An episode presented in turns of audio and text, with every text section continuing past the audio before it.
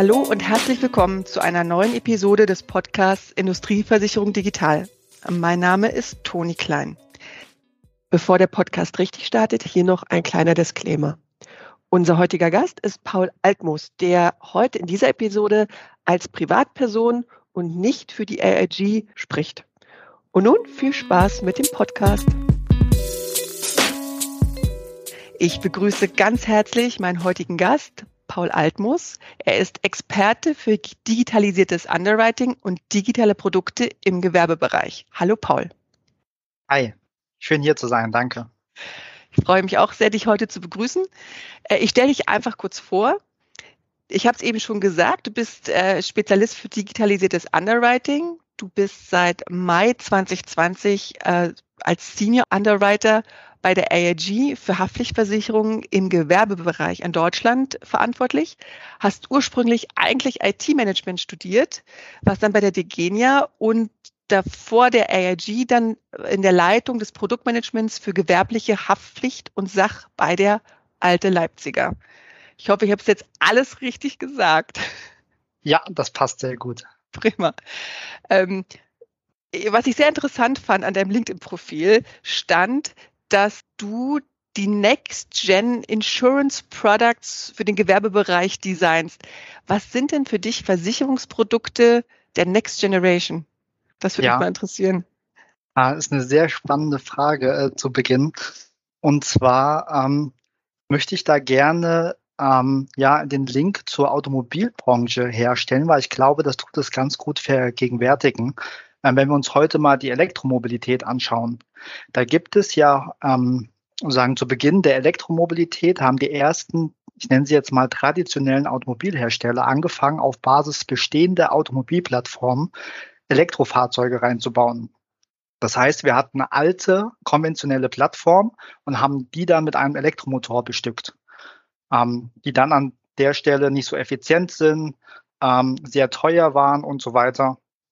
Und das ist ein Stück weit, was heute auch äh, mit vielen Gewerbeprodukten passiert. Wir haben bestehende Tarifstrukturen, wir haben ähm, bestehende Prozesse und dann wird einfach nur auf diesen bestehenden konventionellen Prozessen aufgesetzt und man versucht, die dann zu digitalisieren, ohne eigentlich das Gesamtprodukt mal in Frage zu stellen. Und das sieht man, wie gesagt, sehr schön an der Automobilbranche, weil der nächste Schritt ist jetzt von der traditionellen Plattform eben in eine eine Elektroplattform umzustellen. Das heißt, jetzt kommen äh, reine Elektroautos auf den Markt, die auch nur dafür konzipiert sind.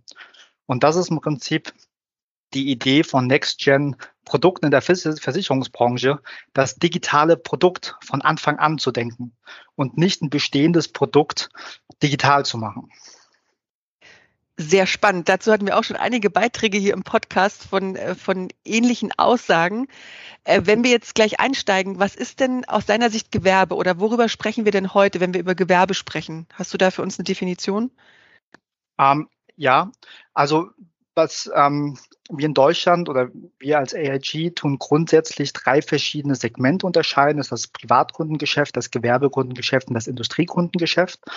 Ähm, jetzt gibt es verschiedene Definitionen auch ähm, äh, von der EU oder auch von Deutschland, von Handelskammer und so weiter. Aber grundsätzlich ähm, sagen wir, ähm, das Gewerbegeschäft ist ähm, alle Unternehmen bis 50 Millionen Euro Umsatz. Darunter mhm. zählt, äh, zählt Gewerbe, das heißt von dem Ein-Mann-Betrieb bis zum äh, produzierenden Gewerbe unter äh, 50 Millionen Euro Umsatz.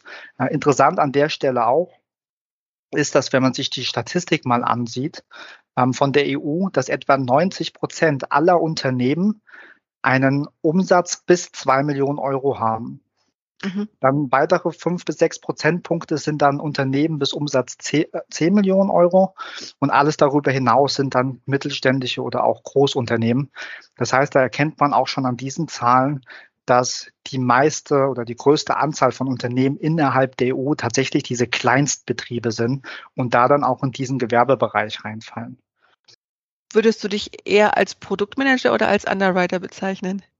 Das ist eine, äh, auch eine super spannende Frage, ähm, weil ähm, ja, das da bin ich intern auch immer wieder am, am drüber sprechen, am diskutieren, äh, wo eigentlich der Unterschied liegt, weil wir äh, klassischerweise als AIG Industrieversicherer sind mhm. und ähm, wir den Begriff Underwriter natürlich ähm, ganz vorne hinstellen, weil das im Prinzip derjenige ist, der auch die Produktverantwortung hat, der die, der die Zeichnung von Risiken dann auch vornimmt. Ähm, aus meiner Sicht ist der Begriff aber für den Gewerbebereich mittlerweile ähm, nicht mehr der richtige, weil eben, und ich glaube, das ist gerade auch das, das Spannende jetzt hier für diesen Podcast und die Zuhörer, dass ähm, wir unterschiedliche Geschäftsmodelle haben in der Gewerbe, äh, für, die, für, für die Gewerbeversicherung und für die Industrieversicherung.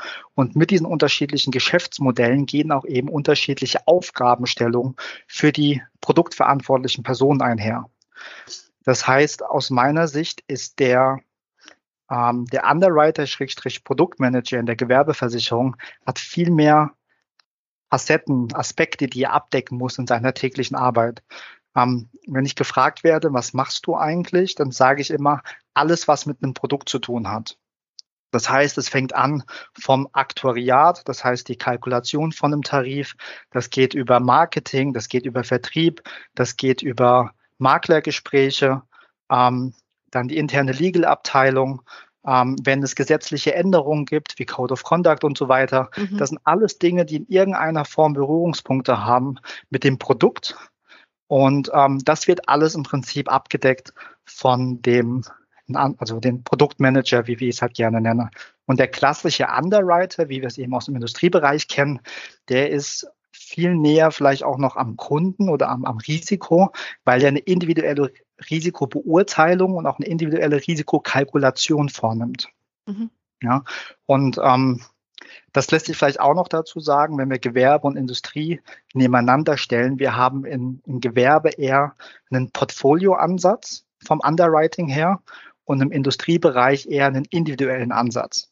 Das heißt, für, für meinen Bereich, ich bin froh, wenn ich das Einzelrisiko gar nicht sehe, mhm. ja, weil ich den Portfolioansatz habe und mit Hilfe von ähm, ja, wir nennen das jetzt Pre-Underwriting, im Prinzip das Risiko so schon ähm, vordefiniert ist und dokumentiert werden kann, dass ich als Underwriter gar nicht mehr drauf gucken muss. Aber da kommen wir bestimmt später noch mal ein bisschen detaillierter dazu. Ganz genau. Es ist ja auch schon so, dass durchaus die ähm, die Effekte, die man sieht aus der Gewerbeversicherung, dass die auch in Richtung eben Industrieversicherung rüberschwappen. Also auch diese eher Portfoliosicht auf bestimmte Risiken vielleicht und auch Standardisierung und auch Dunkelverarbeitung und auch Effizienzsteigerung dadurch. Also da sind ja durchaus, gibt es schon Impulse, die auch, ähm, so verstehe ich das auch in dem Gespräch mit einigen Gesprächspartnern und Partnerinnen hier im Podcast, durchaus gesehen werden und auch teilweise vorausgesagt werden, dass die kommen. Das ist jetzt nicht mehr für die Industrieversicherung so weit weg. Ne? Wie würdest du denn den aktuellen Stand der Digitalisierung in der Branche Industrie und Gewerbe für dich benennen? Also da hier müsste man auch an der Stelle wieder unterscheiden zwischen Gewerbe und Industrie. Aus meiner Sicht hat der, das Gewerbesegment in den letzten Jahren schon eine ganz gute Entwicklung gemacht. Also ich erinnere mich gerne zurück an die Jahre 2016, 2017, 2018. Da hat jeder größere Versicherer nicht nur eine Digitalisierungsoffensive ähm, veröffentlicht, sondern eben auch ähm, gesagt, dass sie zukünftig mehr Gewerbegeschäft machen wollen. Mhm. Und ähm, daran hat, da ist natürlich jetzt auch viel Geld in den Gewerbemarkt reingeflossen. Ähm, das hat aus meiner Sicht verschiedene Gründe. Auf der einen Seite ist es, glaube ich, ähm, ein Aspekt, dass viele Makler in, äh, in Deutschland sehr stark Leben und Kranken getrieben sind und nach Alternativen gesucht haben, weil eben der Leben- und Krankenbereich durch gesetzliche Änderungen, durch ähm, Provisionskürzungen und so weiter nicht mehr so attraktiv ist und zweite Standbeine oder dritte Standbeine aufgebaut werden müssen. Aber wir haben auch ähm, im Gewerbegeschäft die Nähe zum ähm, Privatkundengeschäft. Ja, aber mhm. das Privatkundengeschäft wird schon seit Jahren sehr digital, sehr einfach abgewickelt.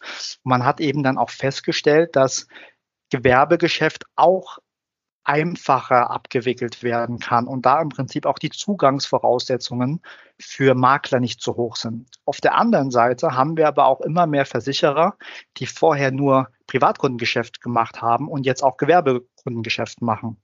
Ähm, auch da, weil die aus meiner Sicht die Eingangshürden nicht zu hoch sind. Weil wir ähm, 90, 95 Prozent der Versicherer ist ähm, im äh, Bestandteil äh, oder es ist auch äh, Teil des GTVs. Also wir sind ähm, bedienen uns dem GTV und liefern auch Daten dorthin. Und der GTV arbeitet, unhe äh, bietet unheimlich gute Vorlagen, um als Versicherer dann auch in den Gewerbemarkt einzusteigen. Also man kriegt nicht nur die Tarifstruktur komplett ähm, zur Verfügung gestellt, man kriegt auch eine Kalkulation, also die Kalkulationsgrundlage zur Verfügung gestellt und auch Bedingungswerke. Und dadurch sind natürlich die Einstiegsvoraussetzungen ähm, an der Stelle ähm, nicht so hoch wie zum Beispiel in den Industriebereich, weil da brauche ich sehr spezialisierte Underwriter, da brauche ich ein sehr spezialisiertes Schadenteam, die dann eben auch diese komplexen Schäden behandeln können. Ähm, um mir sozusagen zurückzukommen auf das Thema Digitalisierung, ähm, was ich damit jetzt nur aufzeigen wollte, das Bild, was ich skizzieren wollte, ist, dass im Gewerbemarkt die letzten Jahre sehr viel Bewegung drin war. Mhm. Also auf der einen Seite vom, vom Maklermarkt her, also von, die Makler haben das nachgefragt, dann auf der anderen Seite aber auch die Versicherer, die in den Gewerbesegment rein wollen. Und ähm, dann aber auch eben die Digitalisierungsinitiativen, weil eben das in Anführungsstriche einfache Gewerbegeschäft, das standardisierte Gewerbegeschäft auch digital abgewickelt werden kann. Und da wurde aber in den letzten Jahren der Fokus eigentlich auf Vertriebs- beziehungsweise Antragsprozesse gelegt. Mhm.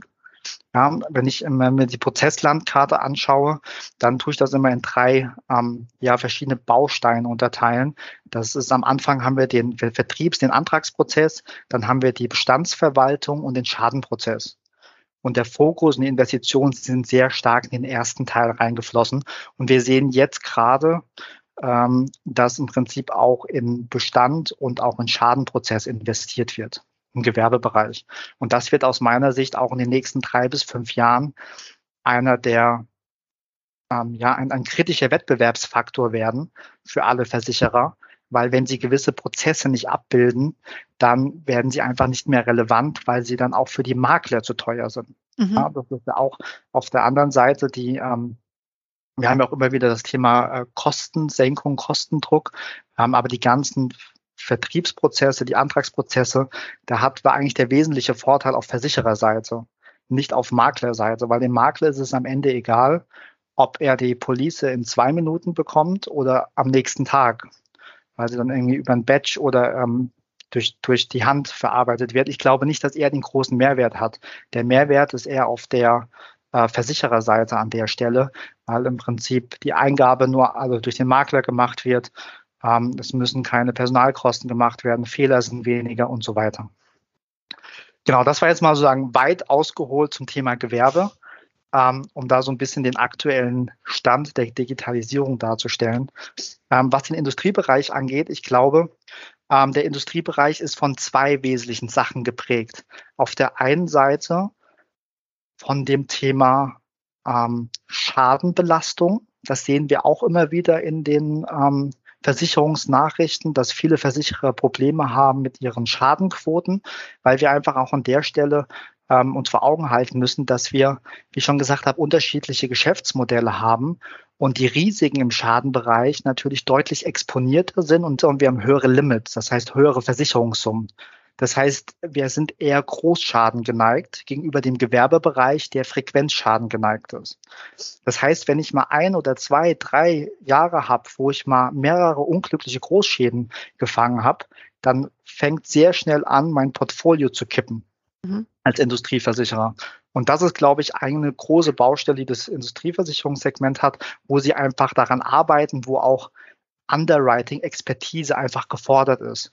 Ähm, komplizierte, komplexe Risiken beherrschbar zu machen, verwaltbar zu machen, ähm, damit da an der Stelle ähm, das in trockenen Tüchern ist. Und auf der anderen Seite die Baustelle, die wir aus meiner Sicht haben, ist das ganze ähm, ja, Operational Modell. Das heißt, wie arbeite ich tatsächlich ähm, operativ? Ja, also von der Prüfung, von der Risikoprüfung über die Bestandsverwaltung, über den Renewal-Prozess und auch den Schadenprozess.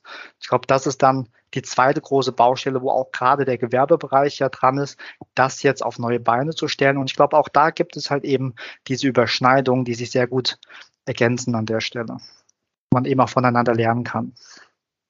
Äh, ich frage noch mal ganz kurz nach. Also würden Sie sagen, Digitalisierung, Gewerbeversicherung, Industrieversicherung, äh, gut, mittel, schlecht? Auf dem Weg oder? Ähm, ich würde sagen, wir sind, äh, wir, wir fahren mittlerweile in die richtige Richtung.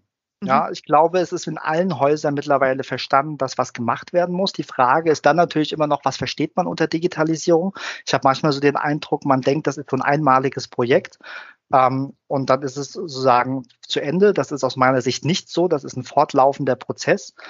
Ähm, was die Digitalisierung aber angeht im Gewerbesegment, da bin ich äh, der Meinung, wir machen Fortschritte. Wie gesagt, wir haben den Antrags, den, ähm, den Vertriebsprozess, der ist digitalisiert. Die ah. meisten Versicherer arbeiten gerade am Thema ähm, Bestand und Schaden. Und was die Industrieversicherung angeht, da arbeiten aus meiner Sicht auch die meisten daran, neben dem Portfolio-Thema eben auch intern ähm, bei den eigenen Prozessen weiterzukommen. Wenn wir jetzt nur auf die Gewerbeversicherung gucken und auf, auf Ihr Umfeld, was glauben Sie, ist denn der größte Treiber im Moment? aus meiner Sicht grundsätzlich erstmal die Erkenntnis, dass die Arbeitsweise der letzten 20 Jahre die nächsten 20 Jahre nicht mehr in Ordnung ist, dass man möglicherweise nicht mehr überlebt, wenn man genauso weiterarbeitet. Das ist erstmal grundsätzlich als Tendenz. Und dann ähm, glaube ich aber, dass gerade der Privat- und der Gewerbekundenbereich sehr stark getrieben werden vom Markt. Also wir haben natürlich, ein Grund ist immer die, die Kosten, die Kostensenkungsthematik. Ähm, das, das, ist der eine Punkt, wobei man da auch nochmal diskutieren kann, wo kommt der eigentlich her? Mhm. Ähm, auf der anderen Seite aber sehe ich äh, eher die Intermediäre und das sind Makler, das sind Maklerverwaltungsprogramme, die die Versicherer dahin treiben, ähm, die Prozesse zu digitalisieren, die Prozesse zu automatisieren, End-to-End-Prozesse zu implementieren, damit im Prinzip nicht nur auf Versichererseite Kosten reduziert werden, sondern auch auf der Seite der Maklerverwaltungsprogramme und aber auch der Makler. Weil am Ende, und das beobachten wir gerade, ähm, das ist ja auch eine spannende Frage, wer ist eigentlich der Kunde? Je nachdem, wie das Geschäftsmodell Versicherer, des Versicherers aufgestellt ist, kann das dann ähm, der Endkunde sein, das kann der Makler sein, das kann aber auch die Ausschließlichkeitsagentur sein. Ähm, und da muss man sich natürlich als Versicherer schon die Frage stellen, wie, wie gestalte ich die Prozesse, dass sie bestmöglich in den Arbeitsablauf meines Kunden reinpassen? Und wenn wir heute sehen, dass immer mehr Makler auf neue Maklerverwaltungsprogramme umsteigen, wo möglichst viel in einem Cockpit abgedeckt ist und er aus mit einer auf einer Seite oder auf, aus einer Software heraus möglichst viel bearbeiten kann. Und dann stellt sich natürlich die Frage, okay, wie kann ich mich als Versicherer dort integrieren, dass ähm, die Prozesse des, des Maklers, des Vertriebspartners bestmöglich abgedeckt werden. Also würden Sie sagen, dass der Kunde oder das Kundenverständnis der Treiber ist der Digitalisierung? Die, ja, ich, ich sage immer die Intermediäre, weil die Frage ist, die, ähm, wer ist der Kunde am Ende? Weil ich, mhm. aus meiner Sicht ist es nicht der Endkunde. Mhm. Der, ähm, ich würde jetzt behaupten, dass im Moment die meisten, die jetzt noch eine Papierpolice nach Hause geschickt bekommen, jetzt nicht sagen, das ist ein Grund, meinen Versicherer zu wechseln. Mhm. Es sind eher diejenigen, die unterstützend bei dem Geschäft sind. Auch die Frage an der Stelle, wer trifft denn eigentlich am Ende die Produktentscheidung? Die, wer trifft die Produktauswahl? Wenn wir jetzt im Maklermarkt sind, ist es aus meiner Sicht so, dass in der Regel der Makler eine, ähm, eine Empfehlung ausspricht zwischen drei und fünf Versicherern und dann auch eine Produktempfehlung abgibt. Und der Makler wird in der Regel den Versicherer empfehlen, ähm, der nicht nur ein gutes Produkt hat und auch gute Services, sondern die auch in seine Prozesslandschaft reinpassen. Was sind die größten Hemmnisse für die Digitalisierung im Moment? Aus meiner Sicht ist ein ganz großes Hemmnis, worüber häufig sehr oberflächlich gesprochen wird, aber das ist tatsächlich aus meiner Sicht eines der Kerne, ist ähm, der Mensch tatsächlich an sich. Ja, also man zu sagen, wenn man die Versicherungsbranche als Ganzes anguckt, wir sind ja von der Philosophie her eher risikoaverse, eine risikoaverse Branche. Wir wollen ja Risiken, ähm, wir wollen möglichst keine Risiken eingehen. Ähm, wir versichern Risiken, aber wir versuchen das immer ähm, möglichst gut und mit Augenmaß zu machen und auf Sicht zu fahren. Und so einer Branche eine Transformation zuzumuten, ist per se erstmal, äh, könnte einen vor Herausforderungen stellen. Und ähm, das ist im Prinzip so die, die, dieses Grundrauschen in der Branche, was es, glaube ich, die ersten Jahre sehr schwer gemacht hat, mal in so eine Digitalisierungsphase wirklich zu kommen.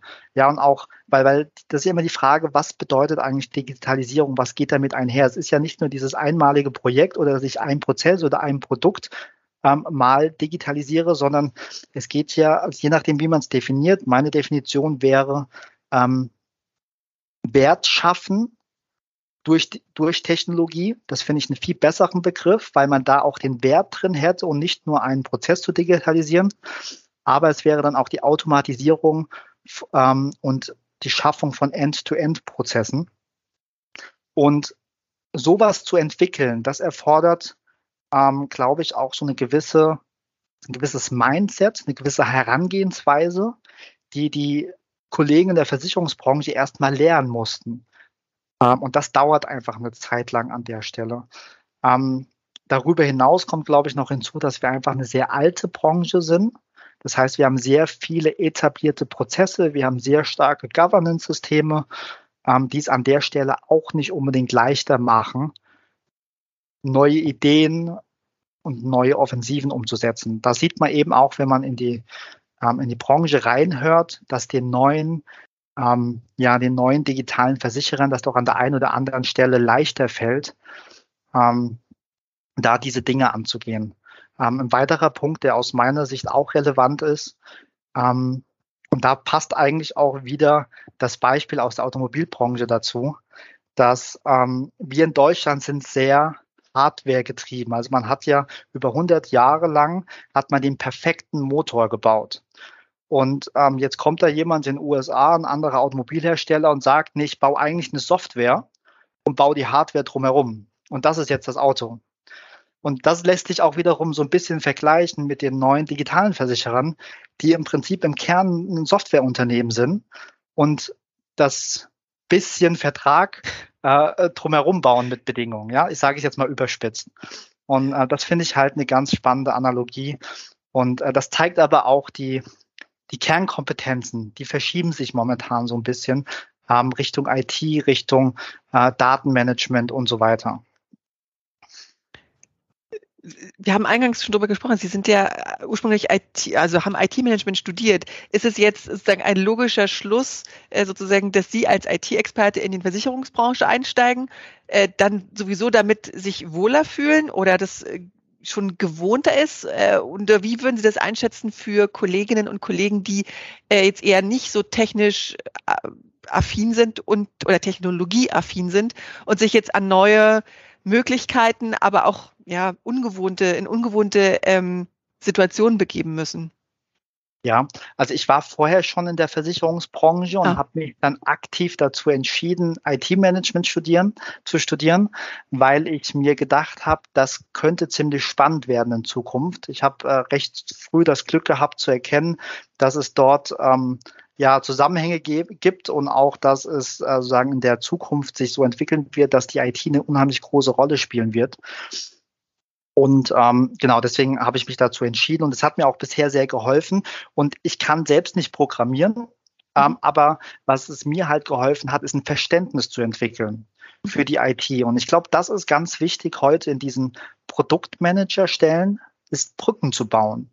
Ja, wenn wir sagen, alles, was irgendwie mit dem Produkt zu tun hat, wird vom Produktmanager gemanagt, ist er an der Stelle, der die Brücken baut zwischen sehr vielen unterschiedlichen Personen. Äh, ob ich jetzt jemanden aus dem Vertrieb habe oder jemanden aus der IT, jemanden ähm, sagen aus der Legal-Abteilung, das sind sehr unterschiedliche Personen, ähm, die irgendwie zusammengebracht werden müssen. Und ähm, genau, und dann noch sagen unter dem Interesse des Produktmanagers, weil er ja am Ende ja auch ein gewisses Produkt dann auf den Markt bringen will. Das heißt, für alle Kollegen, die sich jetzt momentan in der Situation befinden, ähm, ja, mit, mit solchen neuen Projekten ähm, konfrontiert zu sein, ähm, kann ich nur mit auf den Weg geben, dass sie versuchen sollen, möglichst offen zu sein, ähm, andere Meinungen sich anzuhören und auch häufig und dann auch mal zu, zu, wirklich zu versuchen zu verstehen, was andere meinen.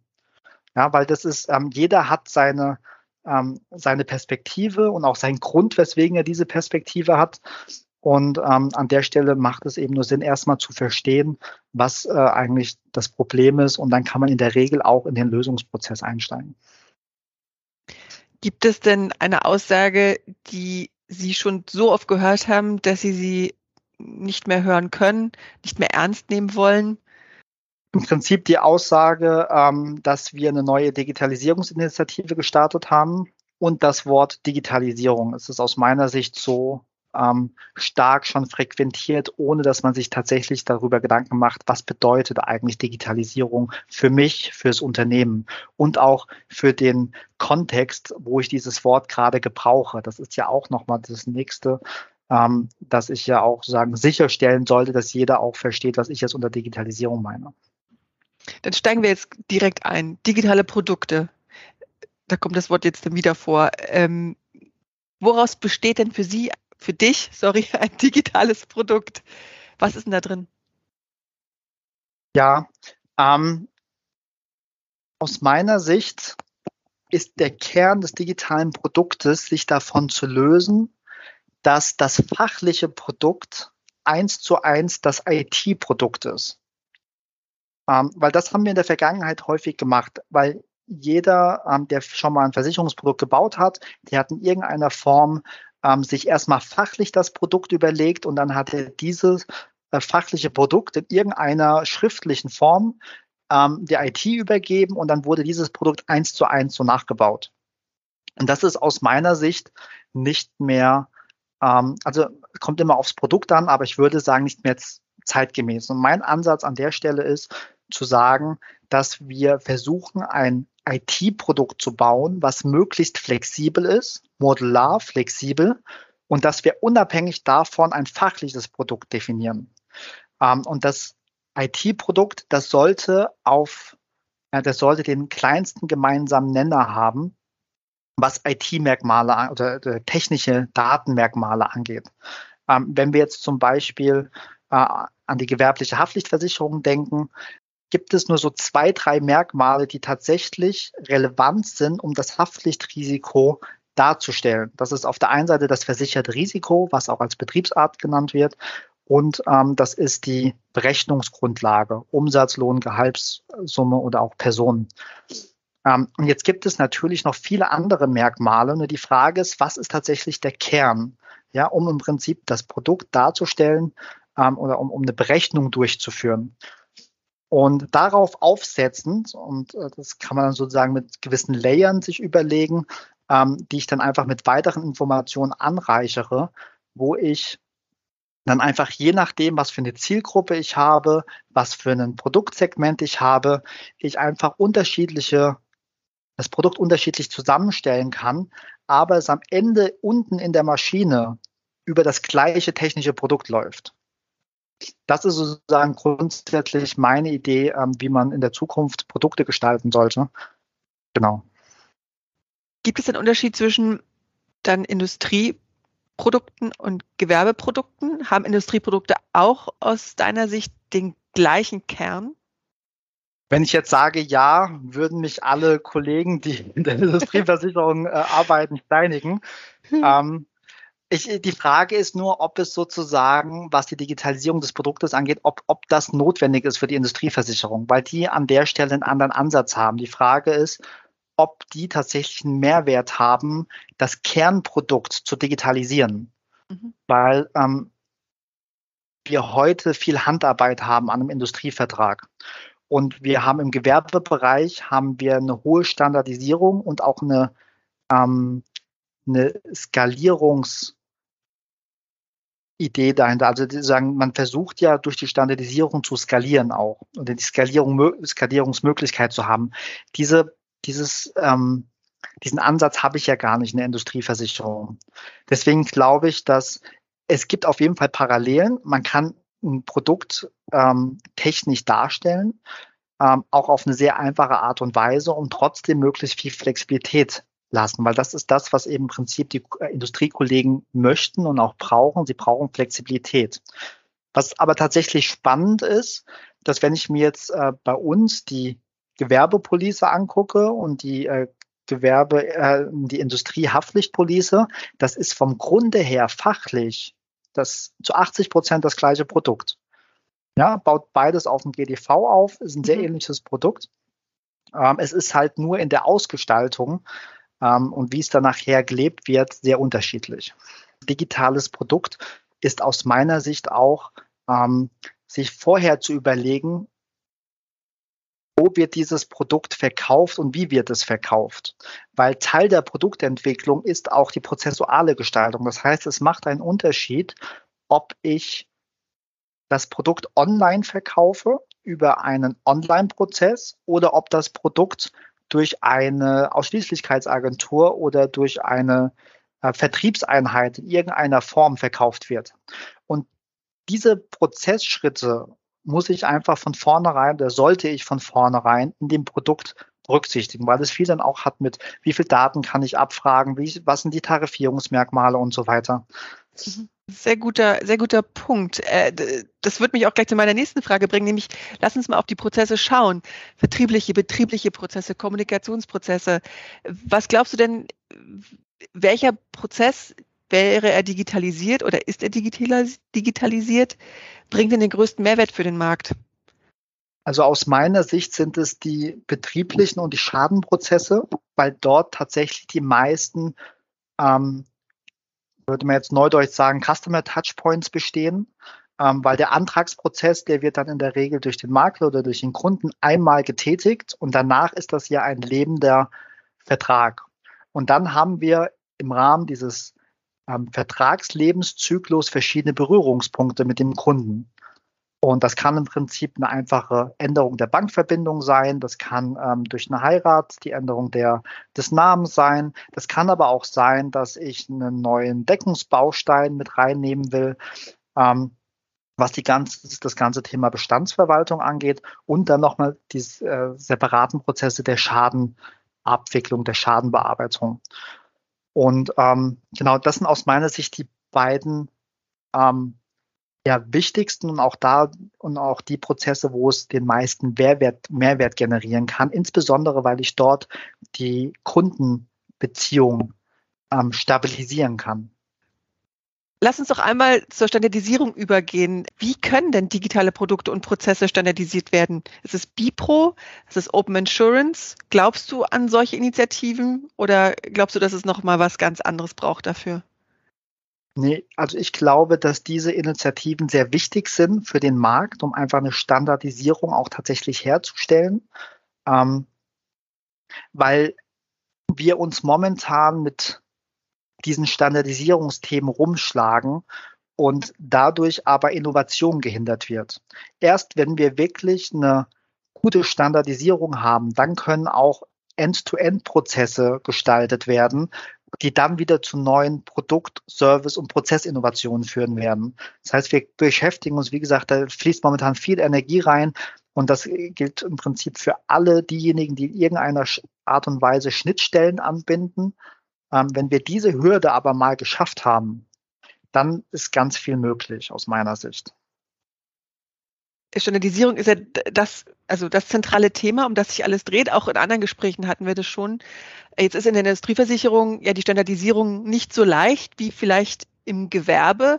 Glaubst du, dass es deswegen auch noch mit den Innovationen im Industriebereich einfach länger dauert? Ja, das ist das eine einerseits der Standardisierung. Auf der anderen Seite glaube ich, und da sind wir wieder beim Faktor Mensch, dass in der Industrieversicherung sind die Kollegen noch weiter weg von dem Thema Digitalisierung, Prozessoptimierung und so weiter, weil die Gewerbeversicherung das schon seit Jahren macht und schon immer das Geschäftsmodell der Skalierung vorgesehen hatte. Und ähm, das Thema Standardisierung praktisch immer schon Teil des Geschäftsmodells war. Und für die Industrieversicherung ist das jetzt aus meiner Sicht weitestgehend neu, dieser Gedanke und auch dieses Mindset äh, an den Tag zu legen. Aus dem Grund wird es an der Stelle auch noch länger dauern. Gleichzeitig ist aber die Notwendigkeit da, auch dort eine gewisse Standardisierung einzu, ähm, ja, einzuführen und auch sinnvoll an der Stelle. Man muss nur, glaube ich, sehr genau hingucken, wo macht es Sinn und wo nicht. Also man kann nicht jetzt einfach die Prozesse aus Gewerbe äh, kopieren und auf die Industrieversicherung legen und sagen, jetzt haben wir das digitalisiert und das funktioniert. Äh, das wird aus meiner Sicht nicht funktionieren, sondern man muss sich genau dann die Prozesse angucken in der Industrieversicherung und schauen, wo man hier Mehrwerte erzielen kann. Ein weiterer Punkt, der mir dazu noch einfällt, was ich so von der, ähm, ja, von meiner Perspektive, ähm, wenn ich auf die Industriekollegen gucke, ähm, mitbekomme, wir haben im Industriebereich auch einen sehr starken Nasenfaktor, nenne ich ihn jetzt mal. Ja, das ist also an der Stelle auch Personengeschäft, ähm, wo Beziehungen über viele Jahre aufgebaut wurden. Und was man sich halt nur bewusst sein muss, umso mehr man standardisiert, umso weniger persönlichen Kontakt hat man dann auch mit den handelnden Personen. Ja, und das ist auch an der einen oder anderen Stelle, also man mu muss sich an der Stelle fragen, möchte ich das auch als Versicherer oder als Makler ähm, oder wie kriege ich, ähm, wie kriege ich das hin? Auf der einen Seite zu standardisieren, auf der anderen Seite trotzdem die persönlichen Beziehungen ähm, aufrechtzuerhalten. Würdest du auch gelten lassen, dass mit einem erhöhten Grad an Digitalisierung der ja oft auf repetitive Prozesse sich bezieht, also auf äh, auch Prozesse, die, äh, während sie digitalisiert, Platz machen würden für mehr Gespräche, für vielleicht auch Gespräche über noch relevantere Inhalte zwischen Vertragspartnern als bisher. Auf jeden Fall. Ich glaube, dass dort eine, ja, eine Standardisierung beziehungsweise eine IT-Unterstützung ähm, häufig in visueller Form deutlich helfen würde. Wie zum Beispiel, wenn ich jetzt einen Versicherungsvertrag aufsetze und ich hätte das in einer schönen Oberfläche und könnte in jedem Renewal sehe ich auf Basis ähm, von meinem vielleicht standardisierten Bedingungswerk, was habe ich eigentlich geändert. Und das macht im Prinzip so ein Renewal natürlich auch viel leichter, weil ich dann erkennen kann, okay, was haben wir für besondere Klauseln mit eingefügt ähm, und macht es dann vielleicht im nächsten Schritt auch leichter, mit dem Makler zu sprechen, weil man genau sehen kann, ähm, was waren eigentlich die Gedanken von letztem Jahr, das haben wir so und so dokumentiert, welchen Risikozuschlag haben wir eigentlich dafür genommen und so weiter. Also ich glaube, mhm. dass da sehr viel Potenzial ist, ähm, wenn man ein zentrales System hätte, wo erstmal auch sagen von der, wo Industrieverträge zentral erfasst sind und dann auch ähm, verwaltet werden. Weil ich glaube, auch das gibt es nicht bei jedem Versicherer, ähm, dass man ein zentrales System hat, worüber dann an der Stelle alles läuft. Ähm, mhm. Also sagen alle Prozesse, die irgendwie mit dem Versicherungsvertrag zu tun hat. Das wird halt in der Industrieversicherung wird vieles noch per Hand gemacht. Mhm. Aber das ist ja eben auch dann der Vorteil. Also durch die Digitalisierung hat man dann vielleicht nicht mehr weniger Kontakt, sondern mehr Kontakt zu relevanteren Aussagen, weil man in der Lage ist, äh, Zusammenhänge besser zu erkennen, Daten besser miteinander auswerten zu können und mehr vielleicht auch in Prävention und Risikoerkennung zu stecken?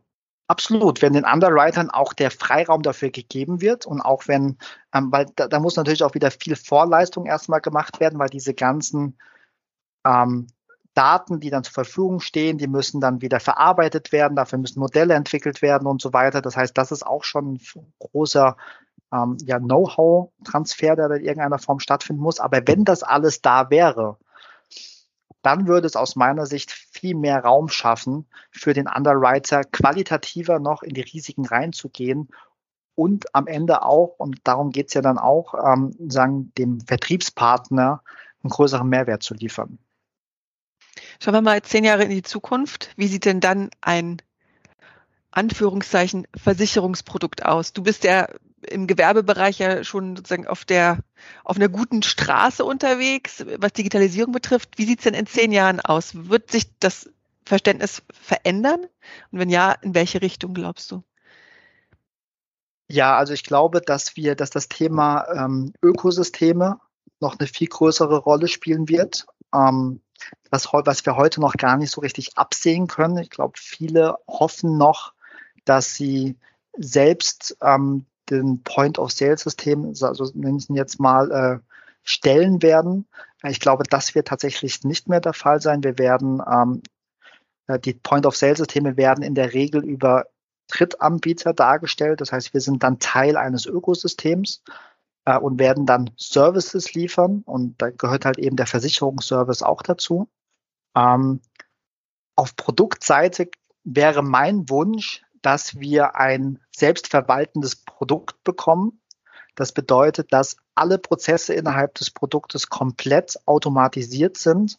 Das heißt, ähm, von der Antragserfassung über die Bestandsverwaltung und auch die Schadenbearbeitung. Das heißt, jegliche Änderung, die ich an meinem Versicherungsvertrag habe, ähm, automatisiert an meinem Point-of-Sale-System mhm, oder an mhm. meiner Oberfläche, die ich dann eben habe, von dem Drittanbieter ändern kann äh, und das automatisiert verarbeitet werde. Das ist aus meiner Sicht, wäre eine schöne Vorstellung, wenn wir, ähm, wenn wir das in Zukunft sehen.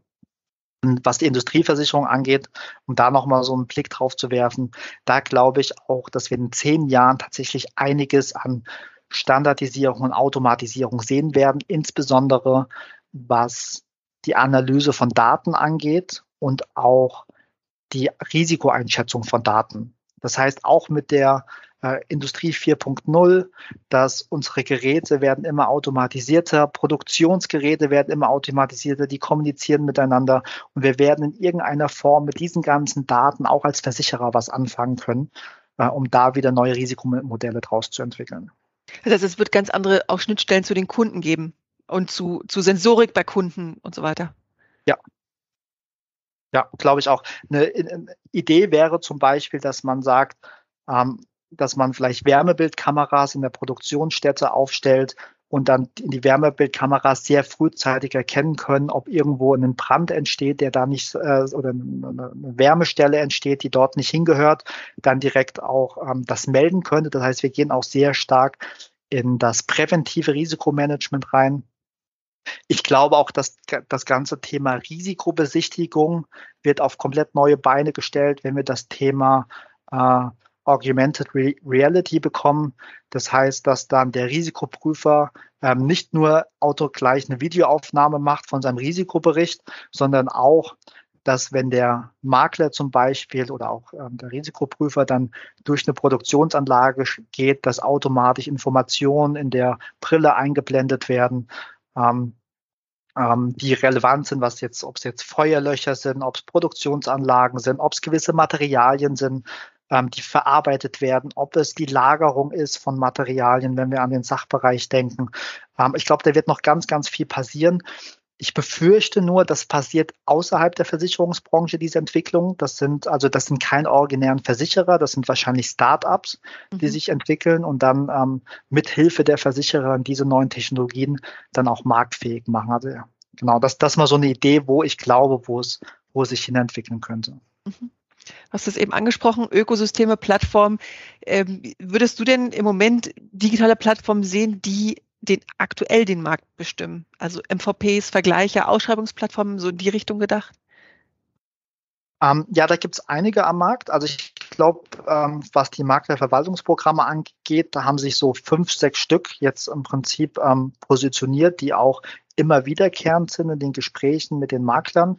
Was wir auch feststellen, dass immer mehr Makler Full-Service Maklerpools nutzen. Das heißt, ähm, ein Maklerpool, der dann eben auch alle ähm, die ganze, das ganze IT-Thema mitbringt und auch ein eigenes Ökosystem eigentlich mitbringt und da dann die Prozesse in sich funktionieren.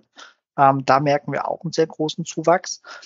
Ähm, was unabhängige Plattformen angeht, jetzt unabhängig der äh, Makler, ähm, da gibt es im Gewerbebereich jetzt momentan ein, ein Primus, das ist Thinksurance, ähm, der an der Stelle, glaube ich, so ein Stück weit zeigt, wie die ähm, Gewerbewelt in den nächsten drei bis fünf Jahren aussehen könnte. Also da wird auf der einen Seite das standardisierte Gewerbegeschäft eben abgebildet ähm, auf eine sehr intelligente Art und Weise, mit einer sehr guten Prozesstiefe auch, weil wir da nicht nur ähm, sagen, einfache Risiken haben, sondern da werden auch Risikofragen gestellt. Das heißt, da gibt es dynamische Risikofragebögen ähm, und da bilden wir ein sogenanntes Pre-Underwriting an.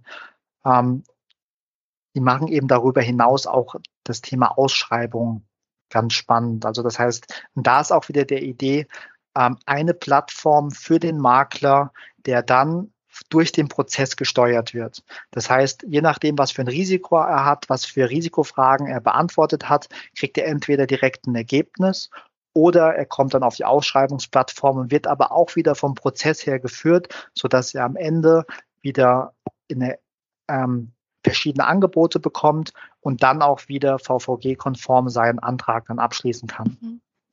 Was glaubst du denn, welche digitalen Plattformen in Zukunft den Markt bestimmen könnten? Was müssten die haben? Da ist natürlich die Frage, wer ist der Markt? Wenn wir den Markt jetzt aber mal als die Maklerschaft oder die Vertriebspartner, ähm, Makler definieren, dann auf jeden Fall die Plattform, die den größten Mehrwert bietet und auch die größte oder beziehungsweise die tiefste Prozessintegration für den Makler in die Prozesse des Maklers. Und ich glaube aber auch gleichzeitig, es wird nicht die eine Plattform geben, sondern ähm, es wird mehrere Plattformen geben. Das sehen wir auch heute schon, die Tendenzen. Ähm, wir haben viele Maklerpools in Deutschland. Wir haben viele verschiedene Ansätze, wie ein Makler den Maklerpool oder die Art und Weise, wie er Geschäft bei einem Versicherer platziert und wie er es verwaltet. Da gibt es ja heute schon verschiedene Ansätze. Und ich glaube aber, dass früher oder später wird es ähm, ja also Plattformen geben für Makler jetzt an der Stelle, die die äh, beste Prozesstiefe an der Stelle auch haben, ähm, die am meisten abdecken, ähm, wo auch wahrscheinlich eigene Ökosysteme gebildet werden. Mhm. Du hast es eben schon angedeutet, du glaubst nicht an die eine Plattform und das tust du auch wirklich nicht. Du würdest auch nicht darüber nachdenken, ob es jemand gäbe, der sie betreiben würde und verantworten würde und wie das Geschäftsmodell aussehe und wem die Daten gehören? Ähm, nein, ich glaube tatsächlich nicht, dass wir eine Plattform bekommen werden. Es wird verschiedene Plattformen geben für unterschiedliche Stakeholder oder Interessen. Ähm, wenn wir jetzt nochmal auf die Industrieversicherung gucken und das als Beispiel nehmen, wir haben ja in Deutschland nur eine überschaubare Anzahl von Maklern, die tatsächlich echtes Industriegeschäft bewegen. Insbesondere wenn man das mit den Maklern vergleicht, die Gewerbegeschäft oder auch Privatkundengeschäft machen. Ähm, ich glaube, da stehen 15.000 Makler gegen, ich würde jetzt mal sagen, 50 bis 100 Makler, die tatsächlich auch Industriekundengeschäft machen. Mhm. Ähm, von daher reduziert sich praktisch die ganze Anzahl auf, auf wenige. Ähm, darüber hinaus haben wir dann eben auch im Industriekundenbereich eine, einen starken Interessenskonflikt auch, weil ich glaube, dass die Makler gar nicht so das Interesse daran haben, insbesondere die technischen Großmakler, tatsächlich eine Plattform zu bilden, weil sie an der Stelle ja auch Mehrwerte bieten wollen für ihre Kunden und sie auch untereinander sich die Kunden, ähm, also sie kämpfen ja auch um die Kunden untereinander. Mhm. Wo wir aber, glaube ich, ähm, und das ist jetzt ein spannendes Beispiel eigentlich aus Financial Lines mit Finlex, das ist auch eine Plattform, die es an der Stelle gibt. Ähm, und da ergänzt sich das, glaube ich, ganz gut. Ähm, ich kenne die Plattform jetzt nicht so gut, aber da geht es ja auch in den Industriebereich rein, wo man feststellt, aha, wir haben da jetzt eine, eine, uns auf einheitliche Prozesse geeinigt und dadurch profitieren alle Akteure, die an dem Prozess beteiligt sind. Das heißt, man sieht schon auch Ansätze an der einen oder anderen Stelle, wo eben solche Plattformen dann auch für den Industriebereich funktionieren können. Spannend. Zum Abschluss unseres Gesprächs, gibt es denn ein Thema, was dir besonders am Herzen liegt, mal abgesehen jetzt von Produkten oder Prozessen, was wir bis jetzt besprochen haben? Also ich ähm, bin immer wieder froh, wenn ich über das Thema Digitalisierung sprechen kann und das auch sagen versuche, ein Stück weit die Begeisterung, die ich für das Thema habe, auch bei den anderen zu wecken. Ähm, weil ich glaube, dass wir im Moment ganz spannende Zeiten haben. Wir sind gerade bei einem Umbruch bei der Digitalisierung. Wir merken das von der alten Welt in die neue Welt. Und ich glaube, wenn wir es mal schaffen, diese Hürde zu überwinden, die, die Schnittstellendiskussion ähm, hinter uns zu lassen, dann liegen ganz spannende neue Produkte, neue Innovationen vor uns, die, ähm, die glaube ich, allen Marktteilnehmern dann auch Spaß machen werden. Das ist ein wunderschönes Abschiedswort. Ich danke dir vielmals für deine Zeit heute und für das super interessante Gespräch. Vielen Dank auch von meiner Seite. Und äh, hoffentlich bis bald, lieber Paul. Und viel Erfolg weiterhin äh, bei der Digitalisierung, dem bösen Wort. Dankeschön. Bis dann. Ciao.